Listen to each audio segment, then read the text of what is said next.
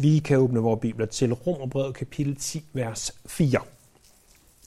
Som jeg jo klargjorde, da vi påbegyndte Romersbrevets 10. kapitel, så handler det 10. kapitel om, hvad er sand frelse? Øh, det gjorde jeg, fordi at der eksisterer desværre masser af mennesker, som går på det, som Jesus betegner som den brede vej til fortabelsen. Der er masser og masser af mennesker, som tror, de er frelst, men som ikke i sandhed er frelst. Jesus udtrykte også sådan her, at mange vil komme til mig på den dag og sige, Herre, Herre, har vi ikke gjort alle disse mægtige gerninger, øh, opsummeret, og hvortil at han vil svare, bort fra mig, jeg har aldrig kendt jer. Det er jo ganske forfærdeligt. Det, det er jo ganske øh, ildevarslende, at det kan være sådan. Derfor er det essentielt for os, at vi forstår, hvad det vil sige i sandhed at være frelst. Således at vi kan konstatere, om vi hører til blandt de frelste eller ej. Og vi har set på, at den, som er frelst, har både varme og lys. Det er vers 1 og 2. Varme i en form for kærlighed til Herren og til hans folk. Og lys i en form for viden eller indsigt i, hvem han er. Så vi elsker Jesus, og der er nogle bestemte ting, vi ved om ham. I, sidste gang, øh, vi var samlet om romerbrevet, så vi på vers 3, hvordan er den, som i sandhed er frelst, er retfærdiggjort. Ikke ved sine gerninger, men ved tro. Det er ganske essentielt at lægge fast, at måden, hvorpå vi bliver retfærdiggjort, er ved tro. For når vi kommer til det, vi kommer til både i dag og i særdeleshed også i det 9. og 10. vers, kunne det lyde som om, at vi bliver retfærdiggjort ved vores gerninger. Men nej, nej, nej og tusind gange nej, det er aldrig tilfældet. Vers 4 viser os, at den, der i sandhed er frelst, bliver stillet i et nyt lys i forhold til loven. Og det er altså det, vi skal se på i dag. Det, der står i vers 4, er, at Kristus er enden på loven til retfærdighed for enhver, som tror. Og det er ikke nogen hemmelighed, at det her det er et faktisk rimelig kontroversielt vers, på grund af et eneste ord i verset, nemlig ordet enden, som på græsk er ordet telos. Måske har I hørt før prædiket, at da Jesus hænger på korset, så siger han, te telestai. Det er samme ord, bare en anden form. Han siger, det er fuldbragt, det er slut, det er færdigt. Men, men det ord telos, det kan betyde en slutning, det kan betyde en konklusion, det kan betyde et mål og faktisk mange flere ting. Derfor, når der står, at Kristus er enden, er han så målet, eller konklusionen, eller slutningen, hvad, hvad er han? Hvad betyder det? Nogle de har sagt, at loven den har ikke nogen længere, længere nogen betydning for kristne. At, at de ti bud har ingen praktisk betydning for de kristne, fordi at Kristus har gjort det slut med loven. Han er enden på loven. Øh, andre de siger, at enden her betyder opfyldelse. At Kristus har opfyldt loven. At det er det, det betyder. Og så må vi bare elske sådan en mand som Spurgeon. Spurgeon han siger, prøv at høre, det er meget godt alt sammen, det I siger. Men, men jeg har ikke lyst til at lade mig begrænse af, at det skal betyde én ting. Det kunne godt være, at der rent faktisk menes flere ting med det her. Så i stedet for at begrænse ordet enden i det her vers, så udfolder han det. Og så siger han, øh, kunne det ikke være, at Kristus er inde på loven, både dens for det første formål, for det andet øh, i forhold til dens overholdelse, og for det tredje i forhold til dens ophør. Kunne det være, at det betød alle tre ting, både at Kristus er inde på loven i forhold til dets formål, overholdelse og ophør. Og når Spurgeon siger en ting, og en anden en anden ting, og en tredje en tredje ting, så er det utrolig svært at bedømme for bibeludlæggeren, det er mig, øh, hvad, hvad er den rette forståelse af det her. Men, men jeg tror, at Spurgeon har fat i noget her. Det er ikke altid, jeg er enig med Spurgeon, men, men når man er enig med ham, øh, så øh, har han som regel fat i et eller andet, der er øh, yderst vist. Han, han siger, og Og, og det, som det her formodentlig betyder, og jeg tror, det betyder, det er, at Kristus, han er lovens formål. Fordi en af betydningerne af det her ord enden, altså telos, det er formål. At Kristus er hele lovens formål. Så det, det er den første ting, vi ser på i dag. Kristus er lovens formål. Øh, men, men hvad betyder det egentlig, at han er formålet? En gængs misforståelse er at tro, at i det gamle testamente, der blev man frelst ved at overholde loven. Så at, at når Abraham han stod op om morgenen og træder ud af sin seng, så siger han, i dag skal jeg overholde loven. Jeg skal ikke have andre guder, jeg skal ikke lave mig noget gudbillede, jeg skal ikke misbruge Herren min Guds navn, jeg skal ære sabbatdagen, jeg skal ære mine forældre, jeg skal ikke slå nogen ihjel, jeg skal ikke begå ægteskabsbrud, oh, det har jeg vist faktisk gjort, men jeg skal ikke begå ægteskabsbrud, siger han, det havde han jo gjort på et tidspunkt i hvert fald, øh, jeg skal ikke lyve, hov, det kan godt være, at jeg skal tage til Ægypten igen, jeg skal ikke, eller jeg skal ikke stjæle, jeg skal ikke lyve, og, og så skal jeg ikke begære min næstes telt, eller andre kameler, eller andre ting. Og hvis jeg bare kan det, og klare mig igennem den her dag, så kan det være, at jeg en dag bliver frelst. Det er en gængs opfattelse, at sådan foregik det for 4.000 år siden. Nu er det jo pudsigt, at jeg skal bruge Abraham som eksempel. Fordi vil Abraham nogensinde have sagt sådan her? Nej, for de 10 bud blev ikke givet før efter Abraham, husker du nok. Men det er sådan set ligegyldigt. Vi kunne også have taget Moses som eksempel. At Moses stiger ud af teltet der i ørkenen og siger, i dag er en ny dag, i dag lyver jeg ikke. I dag begærer jeg ikke. Og, og vi ved godt, at, at i det, at Moses han kommer ud af teltet, og ser sin nabos øh, nyrengjorte telt, eller hvad de nu måtte kunne have begæret der i ørkenen, eller at, at naboen havde fundet en ny måde at tilberede berede mannaen på, som de ikke havde opdaget før, og han havde kogt og spist sin manna til den dag, og, og det smagte af det samme, som det altid gjorde med nabo, så begærer han måske naboens manna. Det her er jo fjollede, tåbelige eksempler, blot for at illustrere, at selvfølgelig brød Moses også de ti bud. Hverken Abraham eller Moses blev frelst ved at overholde de ti bud. Biler jeg mig ind, at Abraham med alle sine småløgne overholdt loven? Biler jeg mig ind, at Moses med sine vredesudbrud og overholdt og blev frelst ved loven? Eller biler jeg mig ind, at David ved sit ægteskabsbrud og siden han mor øh, overholdt loven og blev frelst derved? Eller hvad med Jonas?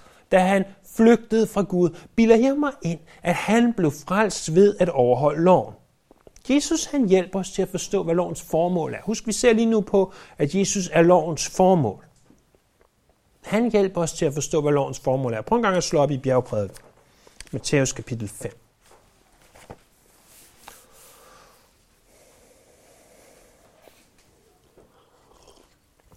Lovens formål er altså ikke at de gammeltestamentlige hellige, altså Abraham og Moses og Daniel og så videre, at de skulle frelses ved loven. Det var ikke dens formål. Prøv i stedet for at se der i Matthæus kapitel 5, vers 20.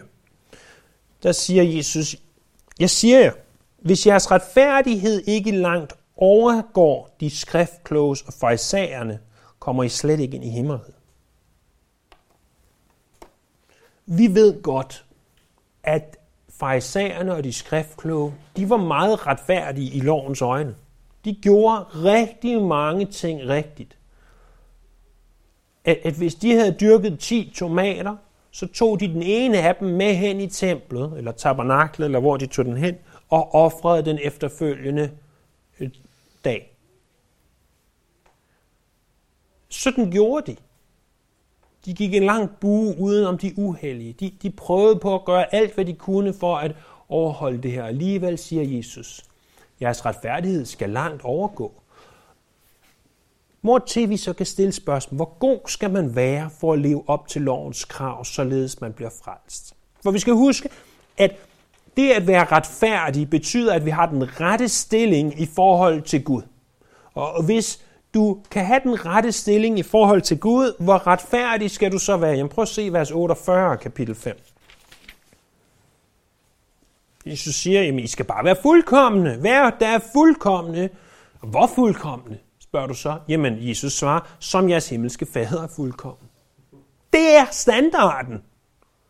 Overhold Abraham den? Nej. Overhold Moses den? Nej. Overhold David den? Nej. Overhold Jonas den? Nej. Ingen af dem var fuldkommende. Ingen af dem. Pointen med loven, lovens formål, er ikke, at vi skal forsøge at overholde den, således vi kan blive frelst ved den. Fordi det kommer aldrig til at ske. Pointen er en anden. Formålet er et andet. Det vil ganske simpelt være umuligt at blive frelst ved at overholde loven, for det kan vi ikke som syndige mennesker. Lovens formål er derimod at finde i Galaterbrevets tredje kapitel. Galaterbrevets tredje kapitel. Prøv at se det her.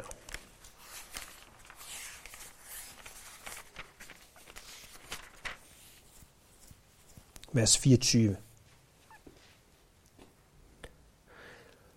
Så at loven var vores opdrager ind til Kristus kom, for at vi kunne blive gjort retfærdige af tro.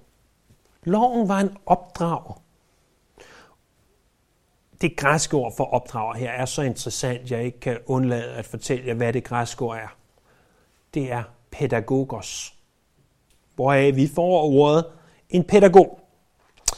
Ifølge Barclay, så var det sådan, at hvis du fik en søn, så de første 6-7 år, så var sønnen hovedsageligt med moren til barnet, som tog sig af opdragelsen. Derefter, øh, der overtog en pædagogos opdragelsen af barnet. Og hans primære opgave var faktisk at sørge for, at barnet kom fra hjemmet hen til skolen, og at på vejen hen til skolen, at han opførte sig ordentligt, og at hvis han mødte et ældre menneske, så tog han hatten af og hilste, eller hvad man nu gjorde dengang, og narrede og bukkede og alle de her ting. Han assisterede drengen i at blive til et ordentligt menneske. På samme måde assisterer loven i at gøre os til et ordentligt menneske. Hvordan spørger du? Ved at få dig til at indse, at du ikke kan leve op til dens krav. Paulus har allerede været inde på det i Romerbrevets 6. og 7. kapitel. At, at, at i det, vi spejler os i loven, som Jakobs brev kalder det, så ser vi, at vi ikke er fuldkommen. Hvis standarden er fuldkommen perfektion, så er ingen af os nået. Og så er det, vi råber ud, jeg er syndig menneske. Jeg har brug for en frelser. Det, det er det, der er lovens formål. Det er det, der er pointen med alle de tre første kapitler af Romerbrevet. At han siger, vi er syndere. Alle har syndet og mistet herligheden for Gud. Alle har behov for frelse. Hvorfor? Fordi uanset om du, Romerbrevet kapitel 1, er en hedning, der lever i åbenlys synd, i åbenlys lovbrud imod Gud, eller du kapitel 2 er en jøde, der tror, at du er god og derved selvretfærdig, så er kapitel 3 af Romerbrevet, vi alle syndere, der behøver Jesus. Så lovens formål er altså, tag os i hånd, klemme hårdt nok, til at vi forstår, at det her, det er virkeligt, og flå os hen over vejen og sige, du er lige ved at dø, du kan ikke. Og så sætte os foran Jesus og sige, men ham her, han kan. Det er lovens formål. Så når Kristus er enden på loven, så opfylder han dens formål. Han bliver til selve dens formål, at loven peger os til Kristus. Således vi kan blive retfærdiggjort. Således at enhver, som tror, som der står her, kan blive retfærdiggjort. Vi ser vores behov for frelse. Men den anden ting, vi skal se på, det er, at Kristus han er lovens overholdelse. Det her ord os enden, det kan også betyde overholdelse. Øh, fordi til trods for, at vi som syndige mennesker ikke kan overholde loven, det er umuligt. Det, det kommer ikke til at ske. Vi kommer ikke til at gøre det. Så er der alligevel en, som har overholdt loven, og som ikke fejlede på et eneste punkt. Øh, vi, vi ved godt, at det kan vi syndige mennesker ikke, men Gud mennesket, Guds mennesket, Gud manden, om du vil, Jesus, han kunne. Han levede det retfærdige liv, som vi ikke kan leve. Derved er han enden på loven. Han er dens overholdelse. Hvordan var det, han overholdt loven? Øh, igen, hvis vi vender os til Galaterbrevet kapitel 4, vers 4, der står, da tidens fylde kom, blev Kristus født under loven. Jesus han var født som jøde. Han var født under loven. Vi ser i uh, Lukas kapitel 2, vers 21, at han blev omskåret på 8. dagen. Vi ser i samme kapitel, at hans forældre de offrede for ham, fordi han var den første fødte. Vi ser blandt andet fra Johannes evangeliet, at han var med til festerne i Jerusalem, som det var foreskrevet. Vi ser dernæst til alles overraskelse. Er det ikke også overraskende for dig, at han kommer ud til Johannes døberen i ørkenen? Det var i hvert fald overraskende for Johannes og siger, jeg vil gerne døbe sig dig. For hvorfor var Johannes ude i ørkenen? Han var der øh, for at døbe syndere øh, til omvendelse. Havde Jesus brug for at omvende sig? Nej. Og så siger Johannes til ham, prøv at høre, det, det går ikke, fætter jeg kan ikke døbe dig. Du, du er helt igennem god. Du har ikke behov for at omvende dig. Du har ikke... Og så siger Jesus, jeg gør det for, at al retfærdighed måske fyldes. Derfor gør jeg det. Derfor gør jeg det. Lad det nu ske for at opfylde al retfærdighed. Og så står der så fået Johannes ham. Og sådan fortsætter Jesu liv, hvor vi ser, at han bliver ved med at overholde loven, og må tilføje efter den sande forståelse, punkt for punkt. Øh, han, han gjorde det, som ingen andre kan. Han, han siger i Johannes kapitel 8, vers 29, Han, der har sendt mig, er med mig. Han har ikke ladt mig alene, for gør altid det, der er godt i hans øjne.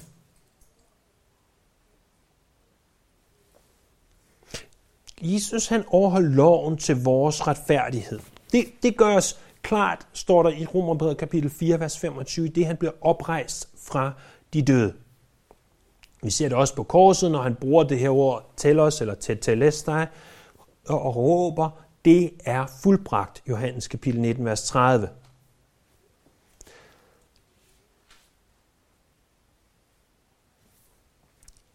Ordet retfærdiggørelse, som vi var inde på sidste gang, betyder at tilregne noget. I, i 1. Mosebog kapitel 15 siges der om Abraham, at han blev tilregnet retfærdighed. Og i hele Romerbrevets 4. kapitel står der igen og igen og igen, at vi tilregnes retfærdighed.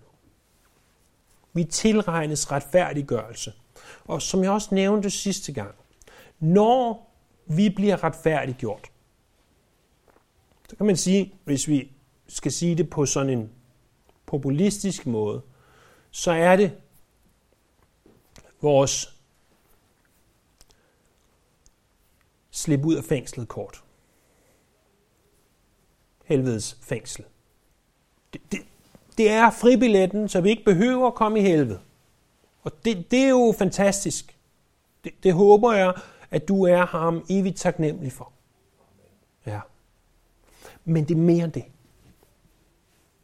Det er også, hvis vi skal blive i, i samme åndssvage termer, så er det også et matadorlegat. Ikke bare de der 30-40.000, eller hvad det er, man får i Matador til nødigt trængende. Men en uendelig retfærdighed, så, som tilregnes os.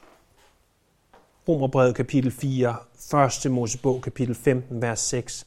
Så at når faderen ser på os, så er vi tilregnet Jesu Kristi retfærdighed.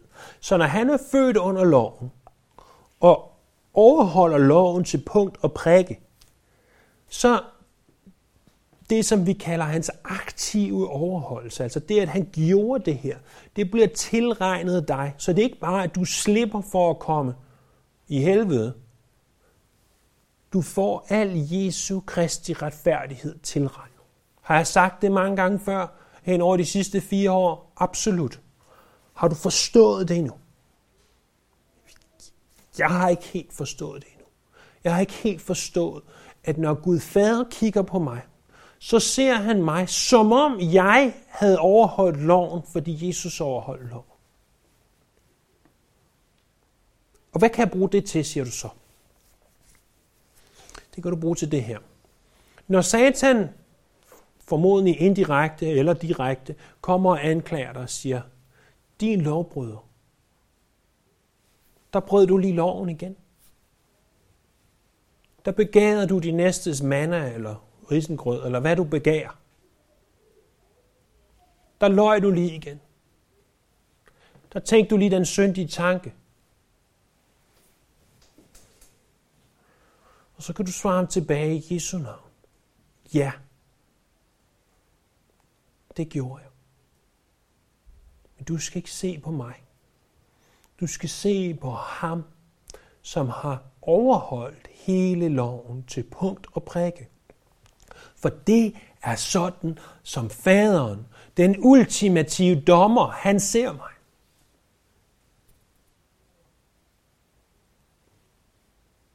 I ved da godt, jeg ikke er god nok. Det er jo, det er jo den første pointe, at loven viser mig, at jeg ikke er god nok. Men jeg ved, at der er en, der er trådt i mit sted, som er god nok. Og som har gjort alt det her og som er enden på loven. Han er dens opfyldelse. Han har opfyldt det alt sammen. Og det tilregnes mig. Og derfor behøver der ikke længere være nogen anklage imod dig. Derfor behøver der ikke længere være nogen fordømmelse imod dig. Fordi at Jesus har overholdt loven på dine vegne. Det er den anden måde. Den tredje og sidste måde, som det her, Kristus er enden på loven til retfærdighed for enhver, som tror, bør forstås på, det er, at han er dens ophør. Ordet enden, altså telos, det, det forstås i nogle sammenhæng som ophørt og fuldbragt. Igen, Jesu råb på korset, det er fuldbragt. Nu er det slut. Nu har jeg gjort det, jeg skal. Hvad, hvad menes der med ophør? Er det som Bibelen på hverdagsdansk siger det at Torans tidsalder ophørte. Jeg kan sige mange udmærkede ting om Bibelen på hverdagsdansk, men ikke fra Romerbrevet. Den, den er okay, hvis du hurtigt vil læse for eksempel det gamle testamente igennem, så kan du få et, et hurtigt overblik, men ikke til at forstå de her tekniske tekster, som Romerbrevet er det. det. Det er simpelthen for simplificeret, for meget fortolkning på en gang i, i for kondenseret form. Det er det, der er problemet. Fortolkning er ikke et problem. Jeg fortolker har også masser, men, men jeg tillægger jo 10.000 ord til min fortolkning. Hvis du blot læser Torens tidsalder ophørt, nå, at Torens tidsalder ophørt, jeg, jeg ved jo ikke, hvad de mener med det. Det kan jeg jo ikke forstå ud fra den enkelte fortolkning, de kommer med.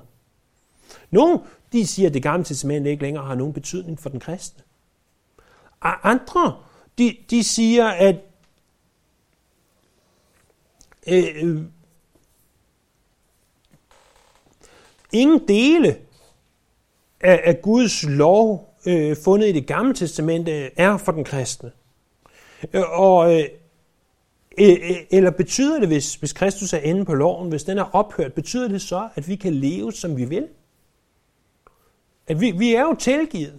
Vi er jo tilregnet Jesu Kristi retfærdighed. Kan vi så gøre, som det passer os? Hvis, hvis jeg har tilregnet Jesu Kristi retfærdighed, kan jeg så lyve, som jeg har lyst til, for jeg er jo tilgivet. Faderen ser mig jo, som om jeg aldrig har gjort noget, endda jeg har gjort alt muligt godt. Er det det, det betyder?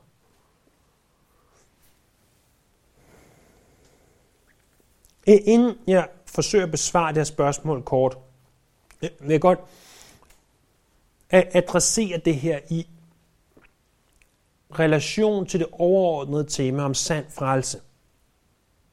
For sand frelse, den der i sandhed er frelst, tager aldrig let på Guds lov. Øh, sand frelse er alene gennem retfærdiggørelse. Øh, men, men sand frelse er samtidig en tro, der aldrig står alene. At hvis vi i sandhed er frelst, så vil vi have en ønske, et ønske og en intention om at overholde Guds lov. Vi ved, at vi ikke bliver frelst af at overholde Guds lov. Men hvis vi er frelst, vil vi ønske at overholde hans lov. Øh, vi ved også, at det ikke er alle dele af loven, der har relevans for os øh, i forhold til overholdelse. Vi ved, at der er dele af den, som for eksempel offringerne, som vi ikke skal overholde, men som peger på Jesu fuldendte værk på korset. Der er også regler om, hvordan Israel skulle bo i landet, som ikke er noget, vi nødvendigvis skal overholde, men som peger på noget andet. Men det er sådan set ikke det, der er det store problem. Det store problem er, at der de sidste 50, nok måske snart 100 år, er blevet en større og større tendens til at erstatte Guds bare noget med det, som nogen har kaldet billig noget. At som vi husker det med ordene fra Romerbrevet kapitel 6, vers 1, skal vi synde for, at noget må blive større? Øh, det, det er det her, som det i virkeligheden betyder, når vi ned i kapitel 10, vers 9 siger og bekender med vores mund, at Jesus er Herre. Hvis vi bekender, at Jesus er Herre, så ønsker vi at leve efter hans lov. Kan I huske, hvad Jesus han siger? I er mine venner, hvis I gør, hvad jeg påbyder jer. Jesus sande venner, de gør, hvad han påbyder. De gør, hvad han siger.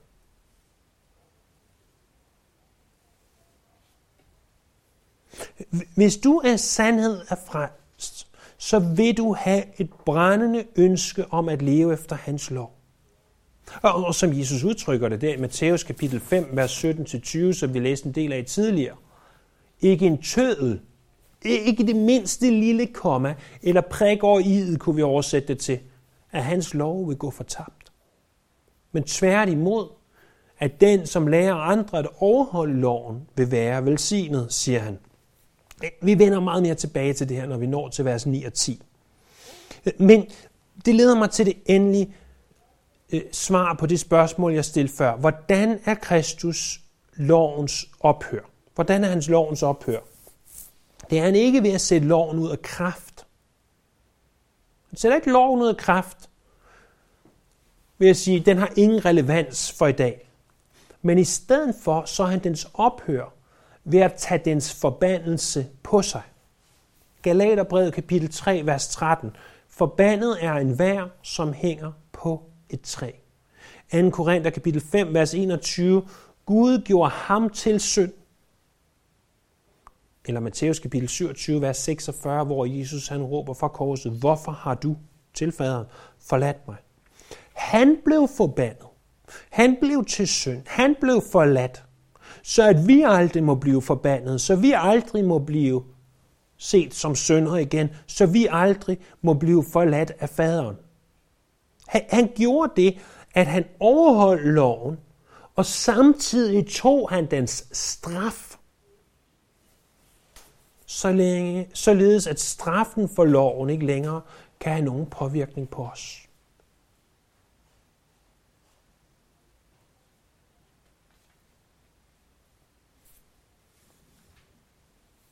Så øh,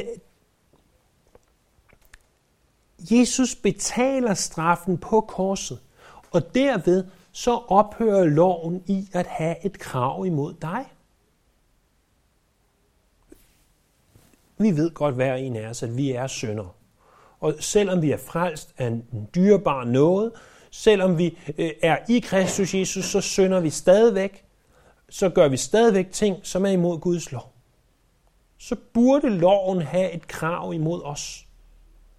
Og sige, du er en søn, jeg, du har overtrådt øh, loven, derfor har jeg et krav imod dig. Men fordi at Jesus han tog straffen på korset, så har loven ikke længere det krav. Lovens krav imod os er ophørt.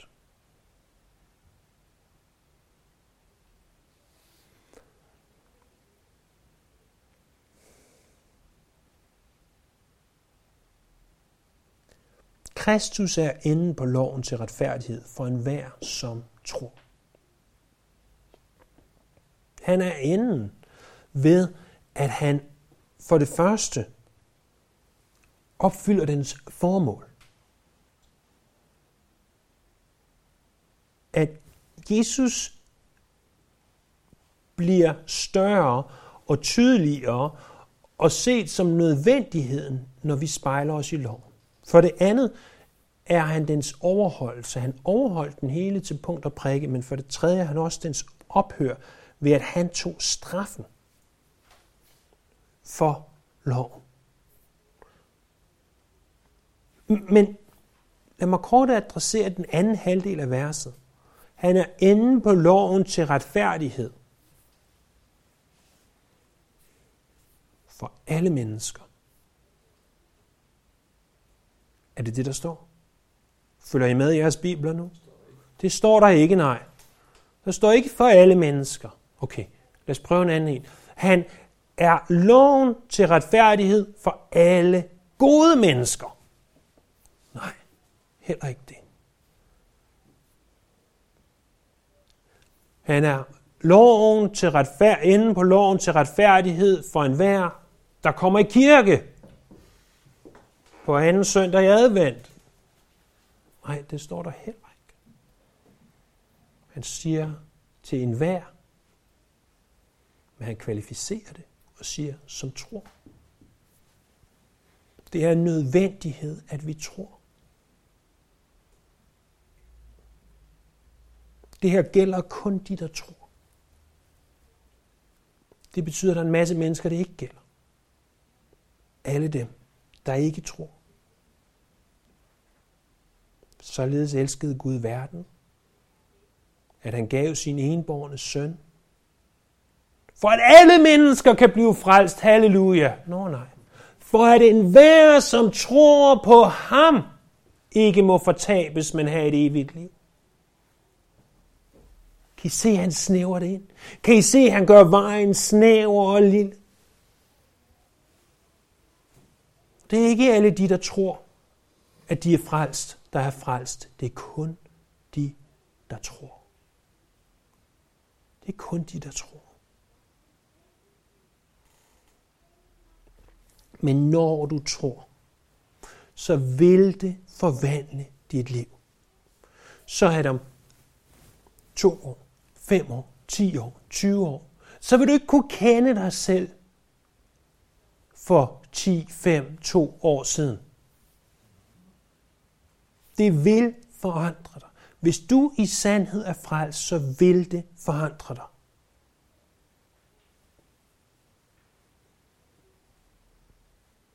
Og du vil få det rette forhold til loven, ikke som din vej til frelse. Jesus er vejen til frelse. Han er den eneste vej til frelse. Ikke som noget, der længere fordømmer dig, men som noget, du elsker. Fordi at det er hans lov. Ja, lad os bede. Himmelske Far, skaber Gud. Vidunderlige søn, der tog min straf. Og du er hellig ånd. Vi kommer ind for dig, du er i Gud. Og lover dig for frelsen, som du har skænket os.